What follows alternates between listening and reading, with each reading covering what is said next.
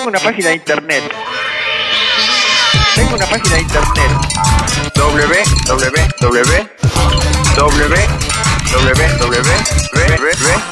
No es necesario. Escribís basta.metro95uno.com. El blog de Basta de Todo. Hola, soy Jerry Garbulski. Hola, soy Santiago Bilinkis. TEDx, TEDx, Río de la Plata, Basta de todo. Río de la Plata, TEDx. Hola, hola.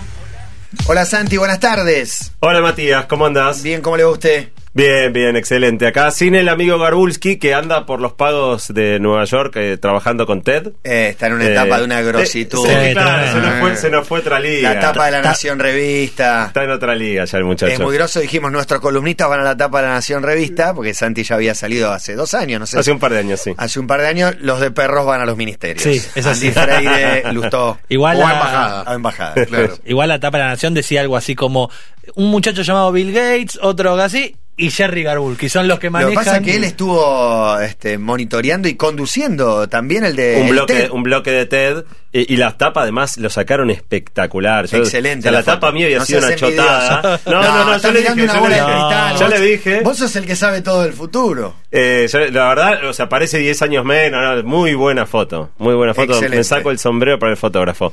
Bueno, más allá de Y la ausencia, Jerry. Eh, y por Jerry, por supuesto, que aporta su, su natural sex appeal. Eh, bueno, hablando un segundo de TDX Río de la Plata, contamos la otra vez que había abierto la inscripción, sigue abierta, se pueden anotar todos en tdxriodelaplata.org, como siempre es gratis, etcétera. Hubo un evento TDX chiquito que se llamó TDX Salón, donde por primera vez me invitaron... ¿Salón o alone? Salón, salón. Eh, salón por lo pequeño. Sí, sí, sí, eh, Como el fútbol salón. Claro, fútbol sala. Y hubo siete charlas con una particularidad que es que la idea es que fueran charlas de máximo cinco minutos. Eh, y por primera vez me tocó a mí ser uno de los oradores. Así que di ahí la charla más corta de mi vida. Cinco minutos para explicar cuál va a ser la próxima gran cosa que va a cambiarlo todo. Así que los que tengan ganas de ver esa charla. Pero en cinco minutos me Cinco minutos. ¿Cómo me cambiaste la vida? Cinco minutos, cómo va a cambiar absolutamente todo. No, pero esta, Eh, esta sección iba a durar media hora, pero hacémela en cinco ya Te- da- si querés, este, lo intentamos.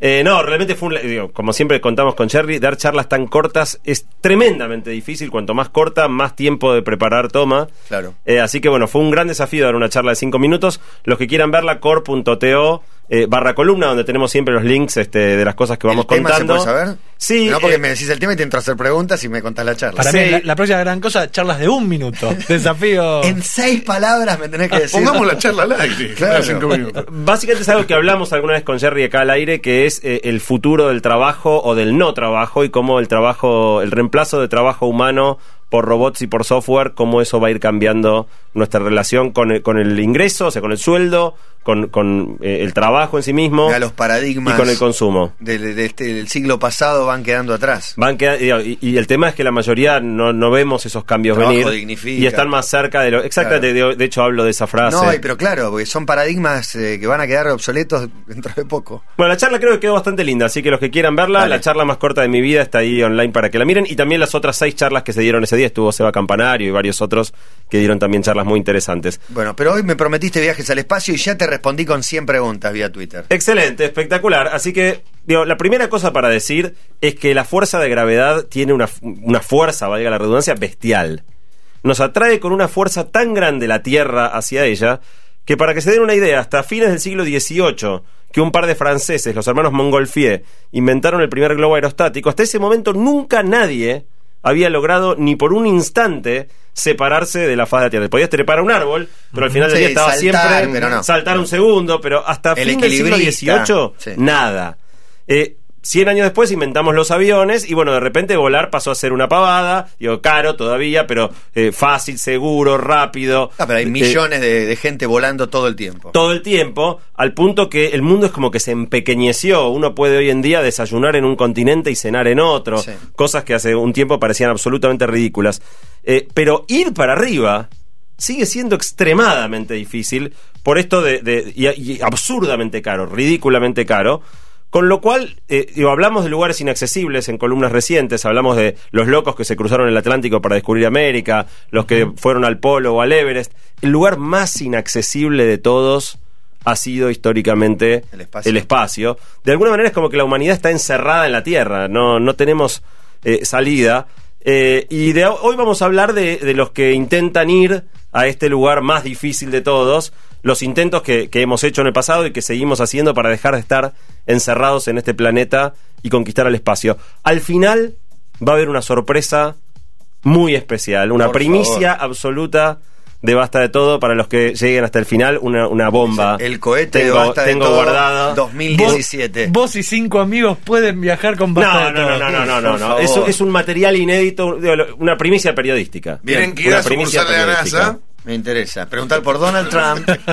dan medio boleto. Ahora decía, es tan difícil ir para arriba que en toda la historia solo 312 naves han subido llevando gente.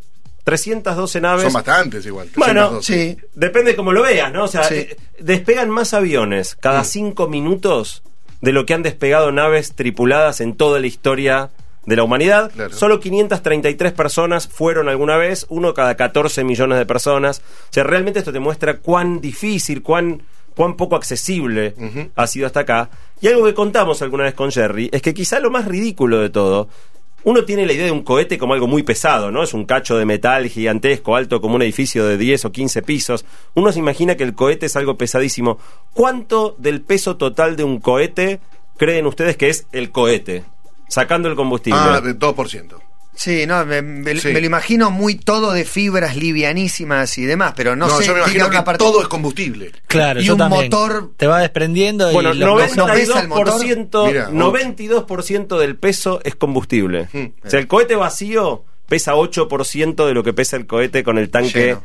con el tanque lleno y de ese 8% solo 3% es carga, con lo cual fíjate que la abrumadora mayoría del peso que estás levantando con esas enormes detonaciones que se ven es nada más que para levantar el propio combustible Claro. y llevar poquísima carga. Qué bárbaro. Más o menos el costo por kilo anda en el orden de los 20 mil dólares por kilo. Pesa varias toneladas. Bueno, muchas toneladas, pero sobre, sobre todo pensá esto, o sea, pensá, porque los tipos tienen que tomar agua. Llevas una botellita de agua, la típica botellita de agua de medio 20 litro, son lucas. 10 lucas. Sí, no, tremendo. 10 lucas la botellita de agua. Eh, y tenés que mandar un, cohete más o menos pesa unas 400 toneladas y lo tenés que llevar más o menos a unos 200 kilómetros de altura como para, para llegar al espacio. No solo es difícil, es peligroso. O sea, históricamente uno de cada 40 murió. O sea que si vos te sentás en la punta de un cohete y está la cuenta regresiva, sabés que es como jugar en la ruleta. Claro, Pones tu casi. número en, el, en, Cuenta con el, pleno. en el 20 y si sale el 20 es- no, vas a, no vas a estar vivo Claro, cuando porque- termine ese día. Por un lado te sentís especial porque sos uno de 14 millones de personas, Sí, dijiste. uno cada U- 14. uno, uno de pa- 500, uno de 500, o sea, solo 500 en toda la historia, Claro. uno cada 14 millones. Pero a su vez también puede ser uno de esos que muere. uno de esos que, que mueren. De hecho, en el año 2003, todos los humanos que fueron al espacio murieron. Fo, Todos. Qué mal año Fue una, para- una, mal mala año cosecha. para- para Mala viajar en, cosecha. en cohete. Eh, mandar gente es- es más jodido. Cosas se mandan mucho, o sea, despegan muchos cohetes, en general no tripulados. Eh, para que se den una idea, hay una cantidad brutal de cosas allá arriba. Se estiman 670.000 objetos flotando ahí por alrededor de la Tierra, algunos muy grandes. Los dos más grandes son el telescopio Hubble, que pesa 11 toneladas, costó 2.500 millones de dólares. Ese es pesado y no por el combustible. No, no, no, eso es, eh, es que lo fueron armando, digo, lo fueron largando en pedazos. Orbita, ahí y- no usa combustible, orbita, no sé cómo, no entiendo nada. usa de combustible, usa combustible. Ahora enseguida, enseguida Gracias. te- te aclaro esa duda.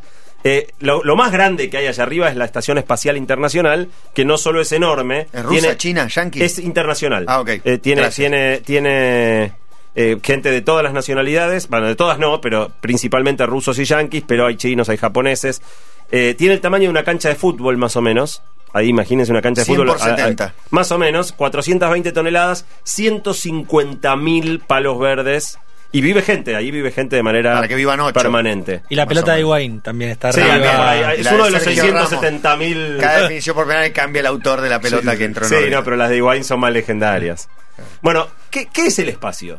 ¿Tienen idea qué es el Ay, espacio? obvio, Por favor. Más vale. ¿Quién es Iván Bueno, Juliette? Por la, favor. la- la definición es bastante arbitraria. Que Todo es- lo que no es la Tierra y los otros planetas. pero a partir de dónde? O sea, vos vas subiendo. ¿Cuándo decís Cuando listo? Acá empezó el la- espacio. La a la estratosfera. Cuando Bueno. salís del campo de atracción de No, no, no, gravitatorio no. de la Tierra. a- ahora enseguida vemos eso. No, a 100 kilómetros.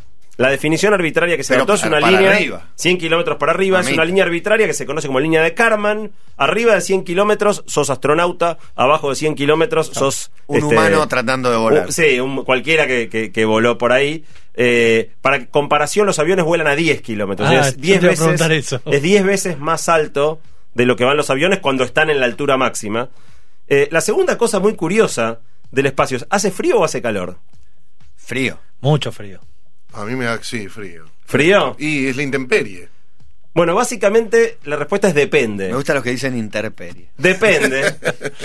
Eh, si estás en la sombra de la Tierra, Sí. hace un frío muy grande. Mirá. O sea, 100 grados Dark bajo side, cero. claro. Ahora, si te da el sol, como no tenés eh, Atmósfera. atmósfera que te proteja, la- el sol pega fuerte, Ah. al sol llegás a 260 grados de temperatura. Ah. Te morís. Positivo, o sea, obviamente, sí, como, como humano te morís de frío o de calor, cualquiera de los, a la sombra o a la luz, Claro. eh, estás también afuera y por más que, si no tenés un traje mal que protector. tenés una nave. Eh, igual, pero. bueno, pero en Gravity salen a andar por Sí, ahí. en Pero la con el traje. traje. Eh, pero por eso, ¿el traje aguanta todo? El traje aguanta, ¿O hay un agu- límite? aguanta esas cosas, ¿no? Está preparado para esas oscilaciones de, de temperatura. La, la- la otra, el otro dato curioso es cuán vacío es el vacío. ¿Está totalmente vacío? ¿No tan No, hay vacío? objetos voladores no identificados. Pero digo, la atmósfera. Si vos, si vos agarrás una botellita y encerrás. No- no- iba a Ah. decir aire, pero no es aire. No. No, Eh, claro. Está totalmente. Bueno, No re- sé. La respuesta es no está totalmente vacío. Dame los 100 pesos, Diego. Hay un, millón, hay un millón de millones de veces menos átomos que a nuestro alrededor, o sea, realmente está muy vacío, pero no es completamente vacío. Y eso alcanza, ahí va tu pregunta, Matías, alcanza para frenar un cacho los satélites. Los satélites van ahí arriba, y si bien están prácticamente en el vacío, y si vos tirás algo a andar, en teoría no para nunca, esta pequeñísima cantidad de átomos que andan por ahí, a lo largo del tiempo va- los va frenando, con lo cual la mayoría de los satélites tienen combustible.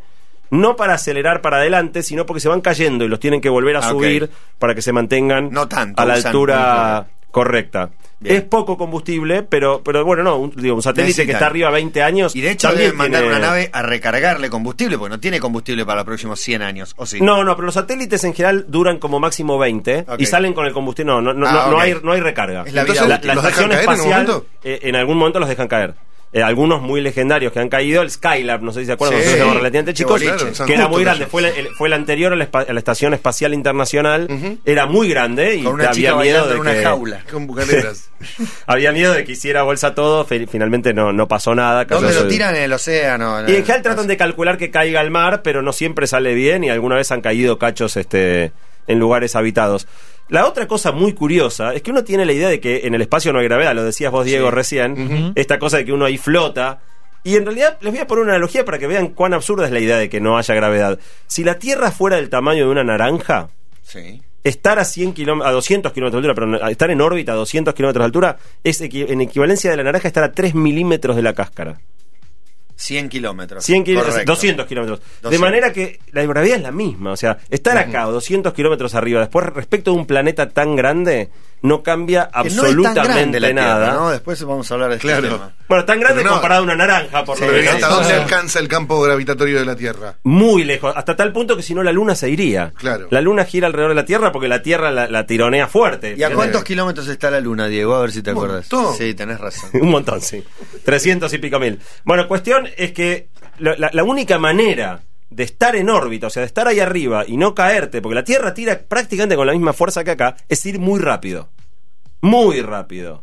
Por eso las cosas lo que necesitan es entrar en órbita. Entrar en órbita es ir girando alrededor de la Tierra tan rápido que la fuerza, viste, cuando vos revoleas una, volado, una, una voleadora, por ejemplo, algo girando rápido tiende a, a tener fuerza hacia afuera. Hacia por eso necesitas, digo, si vos la largás, eh, sale volando. Bueno, esto es como que los cohetes quieren irse volando porque van muy rápido y la Tierra los trae justo Ah, en bien. la proporción Dan que un giren par de siempre a la vueltas misma sobre altura. la Tierra y salen. No, no, el- pero siguen, siguen, siguen. O sea, la Tierra siempre tironea, el cohete siempre a la misma velocidad. Esa velocidad, para que se den una idea, es casi 8 kilómetros por segundo.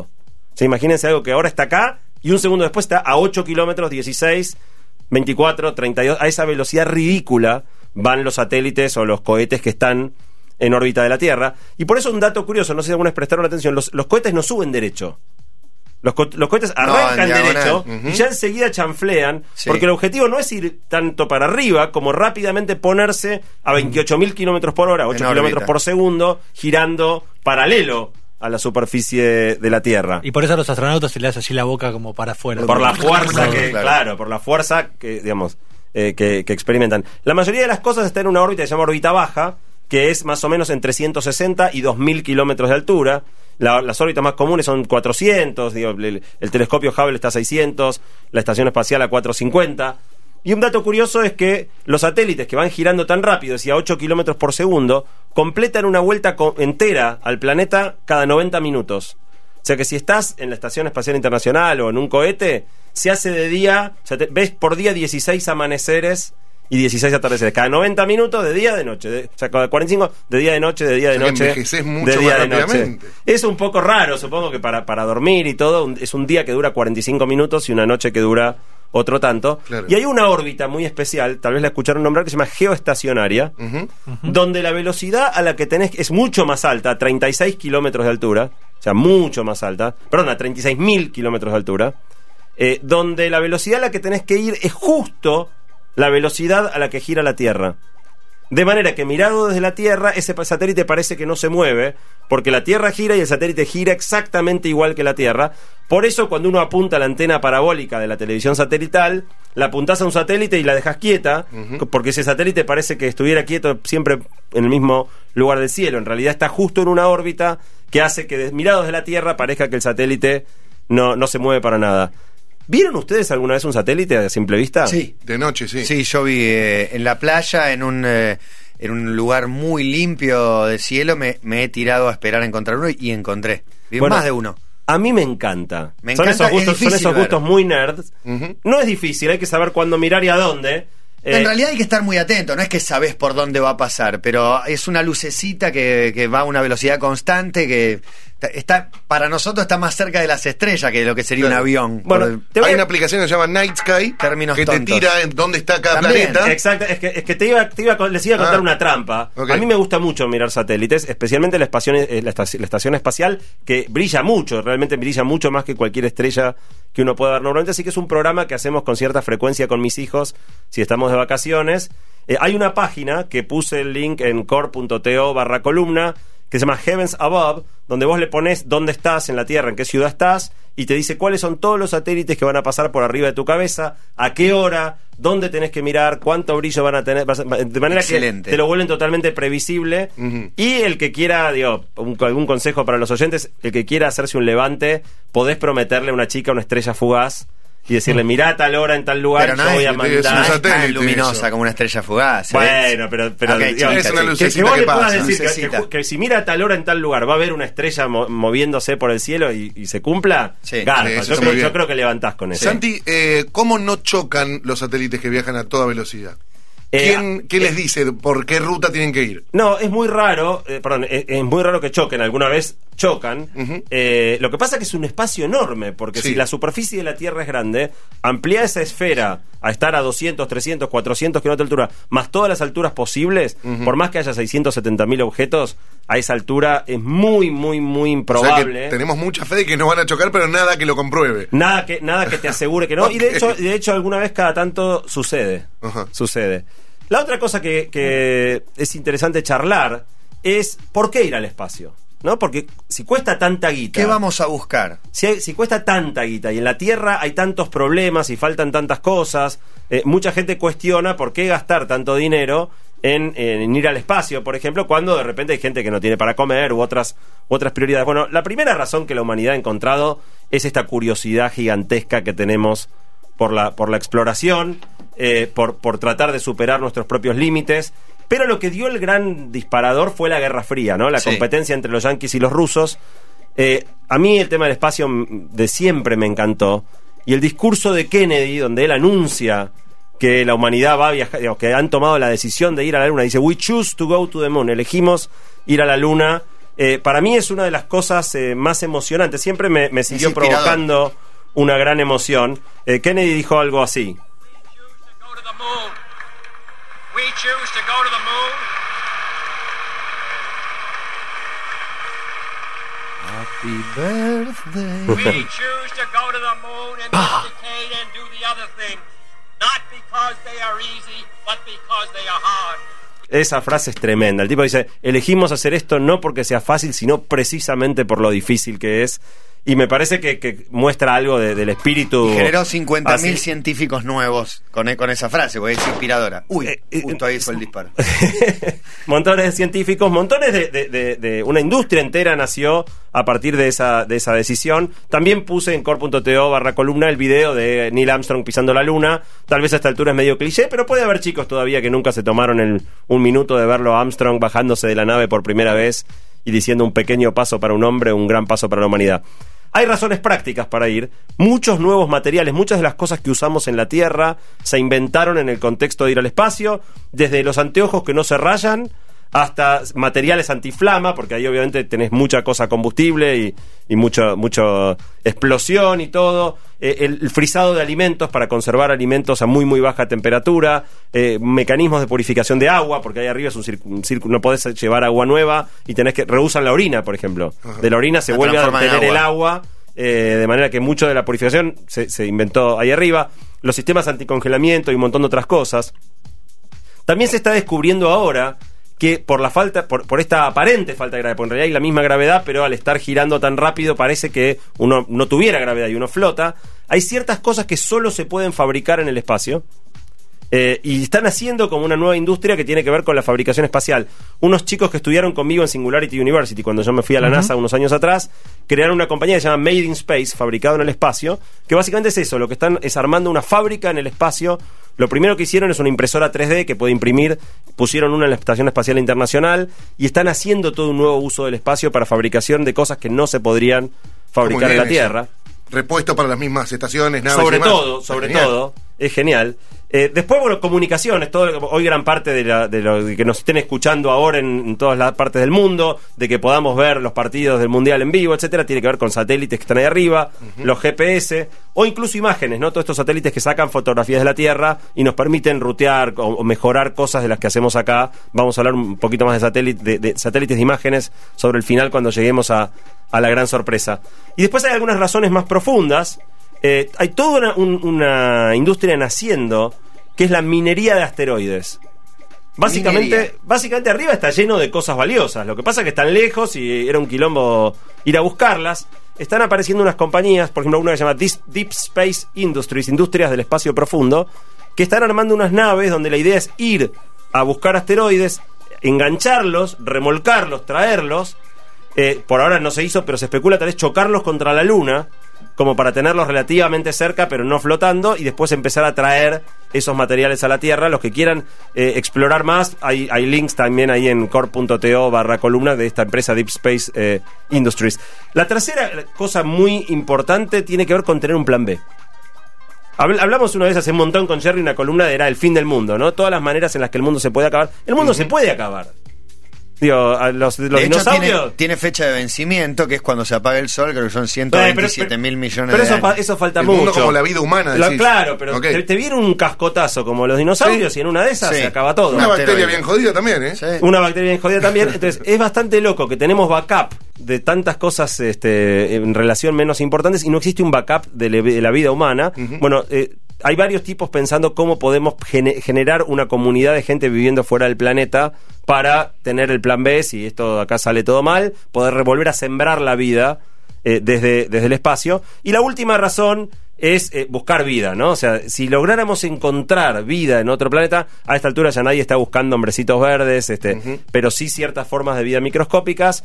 Si encontráramos vida que apareció en otro planeta del sistema solar de manera independiente que en la Tierra, ya sería casi una obviedad que hay vida por todos lados, porque se- si pasa dos veces eh, en, en dos lugares tan próximos y en condiciones bastante distintas, ya sería cuestión de tiempo encontrar a otra, a otra civilización. Eh, entonces, encontrar una segunda eh, instancia de vida sería un hito muy, muy importante para la humanidad. Ahora en este momento está pasando un cambio muy profundo en la industria espacial. Y es que hasta acá estaba completamente dominada por gobiernos. La NASA, la Agencia Espacial Europea, los rusos. Eh, y si ustedes se fijan, los últimos 50 años, de que fuimos a la Luna, eh, salvo algunas naves a Marte y todo eso, da la sonda, sensación sí, de la que nave. nos da la sensación de que nos hemos estancado. De que, de que la década del 60, Ah, del yo pensé 70... lo contrario, que nunca se ha avanzado tanto como en los últimos 20 años. pero bueno, depende no cómo lo mires. Eh, Pensá que a la Luna fuimos por última vez hace casi 50 años y nunca más volvimos. Ah, misiones tripuladas, decimos. Eh, Sí, sí, claro. Eh, a Marte todavía estamos muy- digo, hay varios planes ahora, pero Y una estamos película lejos. buenísima con Eh, El Marciano. El Marciano, sí. Buenísima. Gran película. Juno, la sonda Juno, ahora que fue a Júpiter. La sonda Cassini Sí. también, el ex volante de Boca, que Sí. llegó hasta, hasta la Marte. Bueno, cuestión es que sí, hemos mandado sondas robóticas, quizá la más notoria de todas, Curiosity, de Miguel San Martín, que Miguel me ayudó en el armado de esta columna, Excelente. contribuyendo algo de material, que tiene una charla TDX Río de la Plata espectacular, que está también en core.to barra columna. Pero ahora se está metiendo por primera vez empresarios, el sector privado. O sea, el espacio se está volviendo de un lugar de los gobiernos que son lentos, que son burocráticos, que son muy aversos al riesgo, a el espacio donde un montón de locos empiezan a tener ideas fenomenales y a armar grandes compañías de negocio Richard Branson con fines de y lucro Virgin Atlantic ya está lanzando sus viajes al espacio. que de ¿no? hecho se llama Virgin Galactic Virgin Galactic. Virgin Galactic. De Virgin Atlantic a Virgin Galactic. Totalmente. Bueno, el, el- el principal de todos es este tipo que para mí es el más grande héroe, eh, el cowboy contemporáneo, Elon Musk. Este yankee, el que hizo Tesla, la empresa de autos eléctricos, Ajá. y también hizo SpaceX, SpaceX, que es la primera compañía privada que ha logrado mandar cohetes al espacio. Eh, de hecho, ahora que ya no vuela el transbordador espacial, eh, son cohetes de esta empresa, SpaceX, las que están en este momento yendo de Estados Unidos al espacio. Hizo por primera vez, tal vez lo hayan visto, cohetes reutilizables. Se puede ver en core.to barra columna un cohete aterrizando verticalmente. ¿No? Uno ve los cohetes despegar, pero este tipo logró cohetes con lo cual los puede reutilizar, los Claro. manda ahí arriba, los pone en la velocidad, larga la carga, el cohete frena, baja y baja paradito y se apoya suavemente en el piso. Pero y, y muy preciso aparte. Muy una plataforma preciso. muy pequeña aterrizan. muy preciso. Y está construyendo el mayor cohete de la historia. Todavía no está terminado, se va a llamar Falcon Heavy. Cuando esté listo, va a ser el, el más grande cohete que haya construido la humanidad. Jamás tres veces más grande que el anterior más grande. Mirá que un Eh, Falcon, para hacer volar un Falcon heavy encima. Dificilísimo. Es Jodido. Claro. Su, arch- su archienemigo en todo esto es Jeff Bezos, el fundador de Amazon. ¿Por qué? Porque quiere lo mismo y tienen un recelo muy grande y compiten en todo. Claro, oh, que compite. Je- Jeff Bezos creó una compañía que se llama Blue Origin, Origen Azul, eh, que hizo sus primeros vuelos en 2015, todavía suborbitales, no llega al espacio, pero está acercándose. Espera hacer los primeros vuelos tripulados, porque eh, SpaceX todavía no ha hecho vuelos tripulados. Primeros vuelos tripulados el año que viene y empezar a vender comercialmente ir al espacio en el 2018. Lo cual nos lleva a el último uso del espacio, que tiene que ver con el turismo. Claro, que estamos esperando. ¿Qué estamos enterarte, esperando? enterar- Enterarte que el precio es prohibitivo, pero por lo menos enterarte que existe. Bueno, solo siete turistas, solo siete personas Ross en la historia, Ross Perot uno de ellos, siete personas en toda la historia han ido al espacio pagando el ticket entre 20 y 40 palos verdes. No es para cualquiera. No. Eh, con los rusos, los rusos, el programa espacial ruso después del quiebre de la Unión Soviética estaba bastante mal, necesitaban guita y vendieron algunos pasajes. El último que fue fue en el 2009 el fundador del Cirque du Soleil, el franchute fundador del Cirque du Soleil. Eh, pero esto está empezando a cambiar precisamente por esto que decías vos, Matías, de Virgin Galactic. Virgin Galactic es la primera compañía privada que promete viajes al espacio. Están vendiendo pasajes hoy a 250 lucas verdes. Sigue Es siendo un número. no, pero de 20, sigue siendo un 40 número palos. disparatado, pero qué sé yo, el tipo que se compra una Ferrari se puede ir al espacio. Claro. Eh, O un Mercedes de estos este, muy. Ya empieza y va a seguir bajando. De manera que en algún momento, yo creo, antes de que nuestra vida Estará termine. 2500. No sé si 2.500, qué sé yo, pero 10 lucas, no sé, como un pasaje en primera clase. Sí, Eh, no sé, ponele. Ojalá, Sí, sí, ojalá o- menos. ¿Ustedes irían? Sí. Re. Sí. No, sé qué, qué requisitos, que ahí estaban todas mis preguntas. Si hay que hacer un entrenamiento especial, si puede ir cualquiera, si puede ir mi abuela, si puede ir niños. fue el dueño del Cirque Soleil. Puede ir un perro. entrenarse. Puede ir cualquiera, puede ir, cual- ir cualquiera. O sea, la condición va a ser que sea más barato y que sea seguro, ¿no? Pues si todavía es uno en 40 Eso te de morirte, eso no va a ser fácil encontrar candidatos. Eh, en las naves estas, las de Virgin Galactic, es, el viaje es muy rápido. Estas sí despegan derecho para arriba, suben más de 100 kilómetros, que es la definición de estar en en el espacio, van más o menos a 3.700 kilómetros por hora en el, en, en el ascenso y te dejan quedarte un ratito ahí arriba, no estás mucho Son rato en 10, el 15 espacio. minutos dando una vuelta y volvés. Sí, eso, eh, en el espacio estás unos 15 minutos, después toma como dos horas hasta que bajás de nuevo. Incluye desayuno. Bien. Ese, ese paquete. Ahí te el Pero ¿eh? te- Cuando te a entrar a la permite- atmósfera. Sí. Eh, debe ser un momento Oh, heavy, debe ser claro. un momento heavy. Eh, de hecho, yo tengo un, profesor mío en Singularity que fue astronauta tres veces, fue tres veces a la Estación Espacial Internacional en el transbordador, y yo le saqué el jugo, le, pre- le pregunté todas las cosas que uno siempre quiso preguntarle a un ¿Cómo es esa astronauta. vuelta miles de grados? Bueno, lo que, lo que él decía es, en la es que la primera vez estás recagado en las patas. Y que todo el tiempo le pregunté, che, ¿es normal esto? Y todo sí, sí, tranquilo, es normal.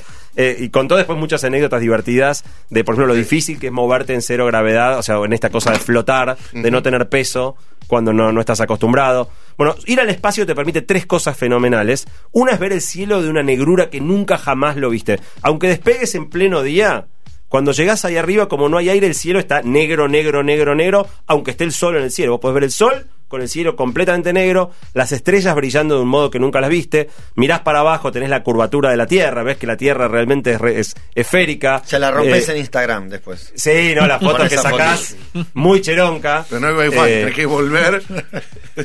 podés flotar, esto de sentir como si no tuvieras peso, como si no hubiera gravedad. Y me pregunto qué habrá hecho el tipo del Cirque du Soleil aprovechando para hacer piruetas, Claro. el estar en, en- cero gravedad. Igual un dato curioso es que a pesar de que se sentís como que no tenés peso, tenés masa. O sea, si vos tratás de empujar algo pesado, salís vos para el otro lado. Claro. Eh, porque Si te la- con las piernas, tenés que frenar después. y- y no podés frenar. Eso es una de las cosas que me contaba mi amigo el astronauta. Vos te das un envión y cuando te das cuenta que arrancaste, te das cuenta que no- si le te diste demasiado envión, no frenás hasta que te la pegues contra eso que, que hacia donde vayas dirigido. Eh, uno de los datos de color hablando con astronautas es el baño, ¿no? Por supuesto, porque ir al baño requiere gravedad para que las cosas se alejen de nuestro cuerpo. Sí, ahí Es apura. como una aspiradora, ¿no? Eh, hay como una aspiradora. y, y después la otra gran pregunta es si alguna vez alguien tuvo sexo en el espacio. Y la respuesta sí. la- hay rumores de que en una de las misiones del transbordador espacial, la misión 47, algo pasó entre un astronauta y una astronauta, pero todavía no está 100% confirmado que entre alguien haya dos probado. astronautas, o entre dos astronautas, o un astronauta un, y un solitario. Y Es llamó a los amigos. también, porque si no es un desastre. Claro. Y llamó a los amigos para decirle, no sabes lo que acabo de hacer. Pero le interesaba más contar lo del espacio que sobre la mina. El final feliz y la ingravidez, ¿no? Es el tema a desarrollar. Bueno, totalmente. Y la última cosa, la última cosa muy linda, si en algún día podemos hacer turismo espacial, es que todos los que han ido al espacio, cualquier astronauta que tengas oportunidad de hablar te lo dice, es esta sensación de ver la Tierra desde afuera, te, Eso. ca- te cambia completamente la perspectiva, esta sensación de realmente la fragilidad, la unicidad del planeta, como que, que las fronteras no se ven, que no hay fronteras reales y todo eso. Para completar el combo de turismo hotelero, hay un tipo llamado Bigelow, que es un hotelero en la Tierra, tiene una cadena de hoteles bastante grande en Estados Unidos, que está fabricando, tiene una compañía que está fabricando, se llama Bigelow, como él la compañía, está fabricando estaciones espaciales inflables, que serían mucho más baratas, más livianas, más fáciles, y se inflan directamente arriba, de manera que son mucho más chiquitas cuando están plegadas para llevarlas, y el tipo planea empezar a hacer hoteles eh, en el espacio flotando Una en semanita estas en el espacio. cosas inflables. Ah, Rompe con la rutina. Sí, está bien. Que te pegue un mini asteroide. ¿Sabes Bueno, dónde bueno, termina el espacial? hay la riesgos. estación espacial? Hay riesgos. Yo, me, pone contento escuchar que los tres dijeron yo me anoto, yo me recontra anoto, Sí, claro. me reanoto, Eh, me encantaría algún ¿cómo que día no? poder hacer esto. Sí, Santi, pero mi pregunta sería, ¿vos lo ves posible que de acá a no sé cuántos 20 años, años, a 20 20 años, yo agarre a, a mi mujer y le diga, che, ¿qué hacemos este verano? Y bueno, vayamos... No, no, este verano no, porque vas a tener- necesitar Bueno, verano. 150 mil dólares, poner que baja un montón. Vamos a pensar... Bueno, no, bueno, pero por está eso... confiando Va- en su va prosperidad bajando, económica. Está bien, está bien. Pero yo, ok, te lo pongo a más años No, si no querés. importa, ganaste Eh, para dinero que y lo baje, tenés. No, para que baje Qué el valor del diga, en en 20 no, quiero ir a años. Córdoba. En 20 más años va a ser, para mí en 20 años va a ser Tobara. Y. No, no, bueno, qué sé yo, digo. Accesible. Como, como- como ir a, como gastarte un viaje a Europa, no de mochilero, Pero un viaje a Europa medio bien, carito. Decís que en 20 años va a haber 20. gente que va a decir, en vez de viajar a Europa, viajar Va- al espacio. vamos al espacio. Sí, ¿Estás este seguro? verano, este verano Este hacemos verano. un esfuerzo y vamos al espacio. Ok, perfecto. 6-5. Eh, lo que queda para adelante es igual crear estaciones espaciales privadas donde uno pueda ir y vivir largos tiempos en el espacio, Privaditas. crear fábricas, esto de Made in Space, a la larga la idea es que haya fábricas Obvio. también directamente en órbita para aprovechar las propiedades de- del espacio. Así que, y después la más, la- la- lo más interesante que encontré de las misiones que se están planeando es un tipo que se llama Bill Stone, que dio también una charla TDX en TDX NASA, está el video en core.to barra columna. Bill Stone plane- plante- él dice que se puede fabricar combustible de cohete en la Luna y plantea ir a la y Luna. poner una fábrica de combustible. Sí, pero ir a la Luna Nuevamente. sin combustible de regreso. Fabricarlo Ah, allá y una-. O sea, un- un y, y se ofrece y se ofrece a liderar la misión que vaya, regrese se a la filme una luna película. sin nafta para volver con el objetivo de ha- hacer una base, fabricar el contenido, el combustible y regresar con vida. Muy petróleo en la bueno, luna. muy bueno. No, no, Espectacular. La, la rompemos. la Una, luna. una pregunta, Claro. Santi. ¿Estos hoteles, estas fábricas, no están pensadas para que después sean desarrolladas por humanos viviendo ahí? Es más para mismas máquinas que laburen, que sean solo robots. No, la, idea es, así como hoy la, Estación Espacial Internacional tiene eh, astronautas viviendo ahí de manera permanente, la idea es que haya gente viviendo de manera permanente en el espacio. O sea, que el día de mañana haya un empleado de la fábrica o un empleado del hotel, un Sí, re- el- recepcionista. El problema más grande que tenés es que estar periodos largos de tiempo en esta situación de, de aparente falta de gravedad te hace bolsa los huesos. Ok. te hace bolsa los huesos y los músculos. Los tipos tienen que, que entrenar. Hay videos bastante divertidos. Por ejemplo, corren en la cinta con unos elásticos que los tironean, porque si no te vas de la cinta, Claro. los elásticos te mantienen sobre la cinta para que puedas hacer el ejercicio de correr. Eh, entonces, si queremos pasar tiempos largos en el espacio, va a haber que hacer como son en las películas, estas naves circulares enormes que giran sobre sí mismas y te producen como cierta gravedad ficticia, el, el propio giro, para que no se te haga bolsa todo el organismo. Para terminar, prometimos una gran primicia, A ver, una gran La sorpresa. noticia. Todos soñamos con ser astronautas alguna vez y es muy difícil, pero algunos han logrado cumplir algo de ese sueño de estar involucrados con el espacio. Una de esas personas es un amigo mío que se llama Emiliano Kargieman. Sí, claro. Emiliano justo fuimos juntos a Singularity. Cuando yo me fui a estudiar a la NASA, Emiliano era el otro argentino que estaba ahí. Ya éramos amigos, pero nos hicimos mucho más amigos a partir de ese momento. Y Emiliano ahí en la NASA tuvo una idea increíble, que es revolucionar la industria mundial de satélites, fabricando satélites muchísimo más baratos, eh, muchísimo más pequeños también, que cambien por completo cómo funciona la industria de satélites en el mundo. Volvió y creó una compañía llamada Satellogic, eh, que se puso a fabricar satélites en la Argentina. Ya estuvo varias veces en las noticias cuando lanzó los primeros prototipos de satélites, pero el hito más importante fue en el mes de mayo, cuando por primera vez lanzó ya los dos satélites posta, o sea, dos satélites de verdad, ya no son prototipos, son satélites comerciales con capacidad de tomar imágenes con muy buena definición de la Tierra. Esto ocurrió en el mes de mayo. Desde el mes de mayo están estabilizando los satélites y terminando de ponerlos en condiciones. ¿Cómo se llaman los satélites? ¿Tenían nombres humanos? Carozo y Narizote. fresco y Fresco batata. Ah, no, fresco y batata. Fresco, estos últimos el- anteriores estuvo el Capitán Beto, Ajá. estuvo Manolito eh, y estuvo Tita, por Tita Merelo. Esos fueron los tres prototipos. Los dos primeros satélites definitivos lanzados en mayo son Fresco y Batata. Eh, estuve yo en, en el momento del lanzamiento, se lanzaban desde China, con lo cual no es que se podía estar ahí, pero en la oficina de Satellogic nos reunimos un montón de gente y por, Ah, una, claro. por una proyección vimos el despegue del cohete y todo el momento de subir, hasta que se soltaron los satélites y transmitieron la primera informa- información a la Tierra. Fue un momento muy, muy lindo. Pero todavía Satellogic nunca le mostró a nadie imágenes tomadas, imágenes de la Tierra, tomadas por sus satélites. La semana pasada lo volví loco al pobre Emiliano diciendo quiero un, quiero un video, quiero un video, quiero un video. ¿Y tenemos el video? Y tenemos un video. Vamos. eh, con el permiso de Emiliano de mostrarlo solo por unos minutos, con lo cual no lo pude poner en core.to. Ponen a Snapchat. Eh, ¿Y dónde está? Vamos a ponerlo en un tweet en este preciso instante. Desaparece. Y, y- ¿Y lo vas a no, borrar? de- después lo voy a tener que bajar Pero por alguien te lo pedido de. Emiliano. Arroba. Ah, No, ok. eh, Tweet borrados. Eh, va a aparecer ahí. No, no, el tweet sí, lo, que- lo que no va a, quedar- va a dejar de funcionar el link al que, que acabo de mandar en este instante. Todos los que quieran verlo, y les pido a la cuenta de Basta y a ustedes si quieren darle un, un RT. Sí, claro. eh, Space. Ah, no, Santi Sirius ese. Arroba no, no, no, eh, Es arroba. Bilinkis. Justo Dice, el video con la gran sorpresa de Basta de Todo, mirá la Tierra desde el espacio desde un satélite de Satellogic y un vínculo desde el cual pueden entrar a mirar este video. Un video que dura 3 minutos 20. Sí, lo que van a ver igual, no, no, digamos, la- no hace falta llegar hasta el final, Ya le di pero, play. pero van a ver cuando arranca, primero lo que ven son las estrellas, o sea, el satélite está apuntando al cielo, Sí. de manera que Oh. ven el cielo relativamente oscuro con las estrellas, no avancen, banquen, banquen Ah. López, aunque sea un poquito largo, Perdón, no sean soy- ansiosos. Soy ansioso. Eh, al segundo, cuando vayan 37 segundos va a pasar una primera cosa interesante, que es que algo va a cruzar el cielo a contramano. O sea, porque vos ves que todas las estrellas se mueven para el mismo lado, Sí. porque ahora no son las estrellas las que se mueven, es el satélite el que se está moviendo. Cuando en el segundo 37 algo cruza a contramano, es otro satélite. Vos que decías, Diego, si pueden chocar. Sí. Ahí no chocaron, pero pasó uno por ahí cerca, digamos, se cruzó. Ahí Eh, pasó. Ah, lo rápido que van. Van rápido, van Ah, rápido. muy rápido, muy en el, cin- rápido, en el profesor. segundo 50 van a ver algo mucho más grande Sí. que Emiliano cree que es un fragmento del cohete que puso a Fresco en órbita.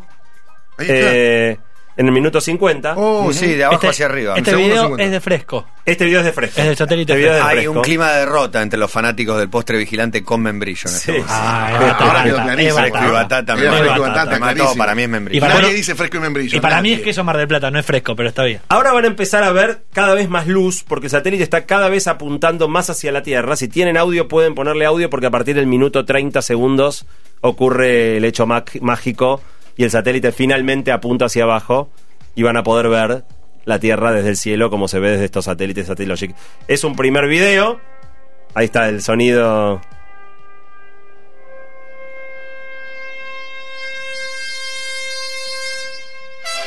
Arroba Bilinkis. Ahí está. Y toda la gente puede seguirlo vía Twitter. Toda la gente puede seguirlo. Lo voy a dejar más o menos una hora, que es lo que comprometí con Emiliano. Así que los que en el próximo rato quieran verlo, buscando el tweet desde la cuenta de Basta o de la mía, pueden mirar este video. Eh, las primeras imágenes de un satélite. 1001, Odisea del Espacio. Tiene un hueso en la mano. Así que bueno, acá, acá vemos cómo a Emiliano se le cumplió el sueño del pibe de lanzar satélites y poder compartir estas imágenes. Y la Y imagen seguramente. real de la Tierra, porque en las películas ves la imagen idealizada de ese mundo con el recorte perfecto. Acá Sí, de hecho está nublado, ves, este ves tormentas. eh, eh. Y bueno, pronto, ahora sí, eh, la idea de Satellogic va a ser empezar a mandar imágenes de manera permanente, en color, con mejor definición que este primer video. Así que si se quedaron con las ganas, en algún momento vamos a compartir más videos de Satellogic y mostrando la Tierra desde el, desde el cielo. Gracias, Santi. Un placer. Un placer Un gusto. para mí también. Bienvenida a la presencia acá de la, de la herencia. La próxima Bilinkis. generación. Llamada vacaciones invierno. 2.0. El de Linkid. Exactamente. Bueno, espectacular. Hablando de viajes en espacio, Santi Bilinkis ha pasado por acá. Tengo una página de internet. Tengo una página de internet. www. No es necesario. Escribís basta.metro951.com. El blog de Basta de Todo.